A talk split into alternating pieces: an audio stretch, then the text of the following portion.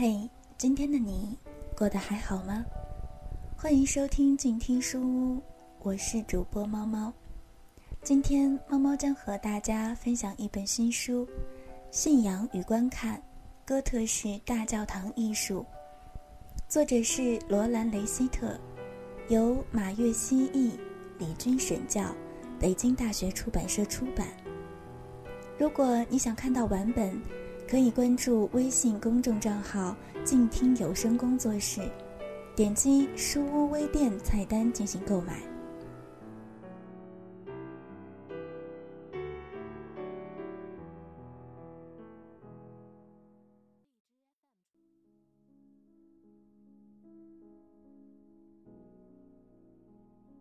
用于敬拜的图像，或称前修图像。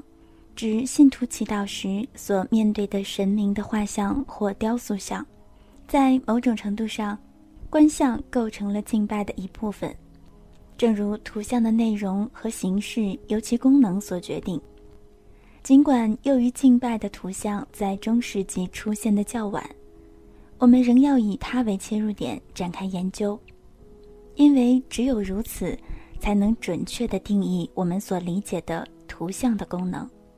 我们首先必须坦言，没有一份中世纪文献提及静观前修图像这一行为所带来的体验。若要还原真实的情境，我们只能依靠所掌握的关于祈祷或神秘主义式静观的资料，以及也是我们所主要依靠的前修图像的内容和外观。无论这一图像的载体是绘画还是雕塑，毫无疑问。最古老而且流传最广的前修图像是基督十字架像。一些文献和零星的几件作品证明，大尺寸的十字架像自七世纪起便出现了。据我们所知，在十世纪时，在美因茨主教堂里便有这样一件雕塑，它比真人体积更大，表面包金，内藏圣物，可以拆卸。而且只在一年当中的某些特定时段才被安装起来。一一零七年，贝里圣埃德蒙兹也曾出现一件金属质地的十字架像，这一回它被做成了金银器。此外，一件流传至今的名作——克隆的热龙十字架像高达一点八七米，这让人们不禁猜想，大尺寸的人像在当时应颇为常见。另外，有证据表明，自十一世纪初起就有了小尺寸十字架像的工业生产。于一零二五年左右召开的阿拉斯会议涉及了十字架像这个话题，讨论了这样的作品应在信徒心中激起的情感。当他们膜拜十字架上的基督、十字架上受难的基督、十字架上垂死的基督这个形象时，他们所崇拜的应仅仅是基督，而非一件出自人手的作品。人们所瞻仰的绝不应是一块木头。事实上，这一可见图像应能唤醒内心的灵魂，并在人的心头印刻下基督的受难，以及他为了我们而直面的死亡。有了这些刻骨铭心的印记，每个人都将在内心中领悟到。救世主为他们做出了这么大的牺牲。法国在十二世纪就有了巨型木质十字架像，例如上文提到的穆瓦萨克的那件作品，以及藏于卢浮宫、产自勃艮第的那一件。后者很可能本属于一套组像，即当时在意大利和西班牙十分常见的那种基督下十字架组像。意大利卢卡主教堂著名的木质十字架像“神圣的面孔”，应不过制作于十三世纪初，却受到了专门的膜拜。它其实是先前那尊十字架像的替代品，应与之拥有相同的外观。先前那尊十字架像构成了一件圆形作品，并且自十一世纪末起，在整个西方，特别是在加泰罗尼亚被大量翻制。关于其来历的传说不断被人们扩充，最终形成了一个神话。九世纪的时候，人们断言，正是亲眼目睹过基督受难的尼哥底母亲手雕刻了上述作品，因此，神圣的面孔后来与维罗妮卡的面纱和圣路加所做的圣母肖像一同被视为上帝意志成就的图像。亚诺夫·蒂马提亚认为，这些作品丝毫不具有圣徒身上所流动的能量，他们不过是这些人的图像或复制品而已。这名教士曾公开反对查理四世迷恋图像之举，以及由此引发的偶像崇拜之风。他特别提到十字架像中基督面容的凄惨情状，指出他在维罗妮卡的面纱上却表现得温和平静，但这两种面容却与基督教的训导相吻合。根据这一训导，维罗妮卡的面纱意在显示神的慈爱。神圣的面孔，则只在表现上帝的公正。亚诺夫蒂马提亚在这里所强调的，实为具象再现作品的表现价值，以及这一价值对信徒所产生的直接影响。临近一一三六年时，阿贝拉尔就本都会圣灵降临修道院的建设向艾洛伊斯提出建议。他写道。在这个地方不应摆放任何雕塑，仅仅在祭坛上树立一尊木质十字架便可。若一定要在祭坛上摆放救世主的图像，并非完全不可，但前提条件是祭坛上不能有任何其他图像。一一六零年前后，英国的西多会修士里奥蒂艾尔莱德撰写了一封引修士的训言，此书是专门写给一名修女的。他在书中告诫对方要热爱真正的美德，而不是绘画或图像。但对十字架像的迷恋，在他看来却是可以理解的。在祭坛上，您只需摆放救世主的十字架像，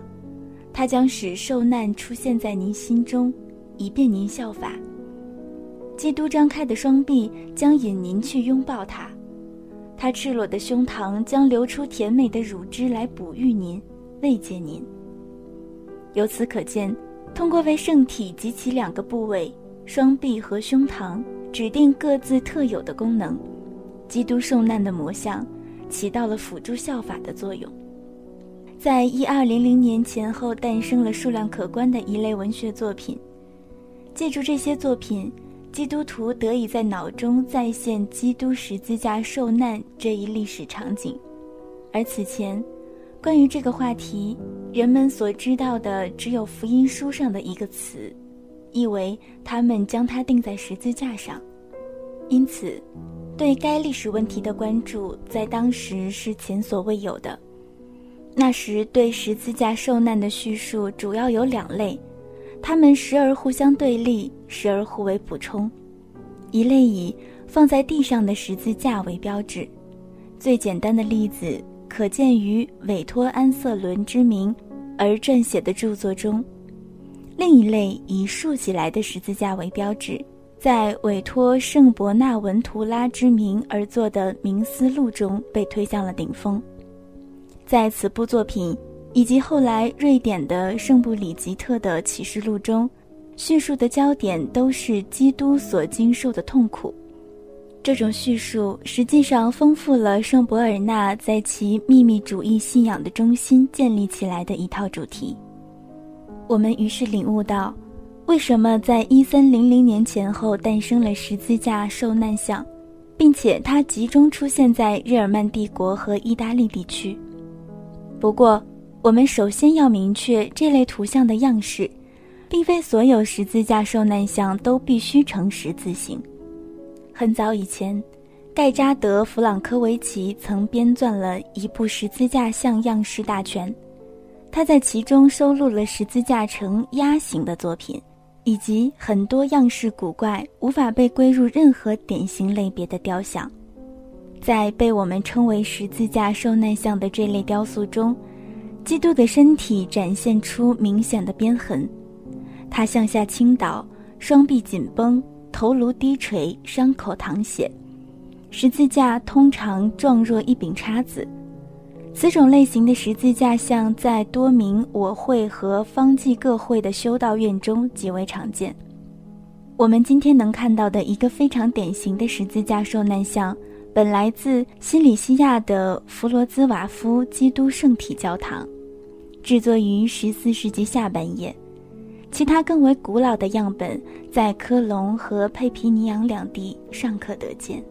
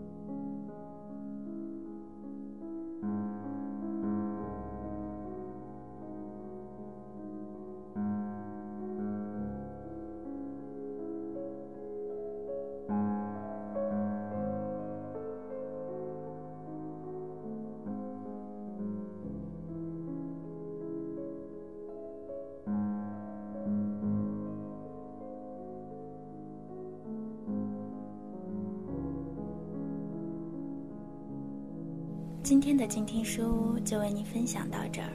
我是主播猫猫，更多精彩欢迎搜索新浪微博“帕拉猫小姐 ”，P A L A 猫小姐，我们下期见。读书是我们了解世界的方法，也是我们每天最好的娱乐。每读一本书都是一次修行。静听书屋。陪你在每一段向往阅读的路上。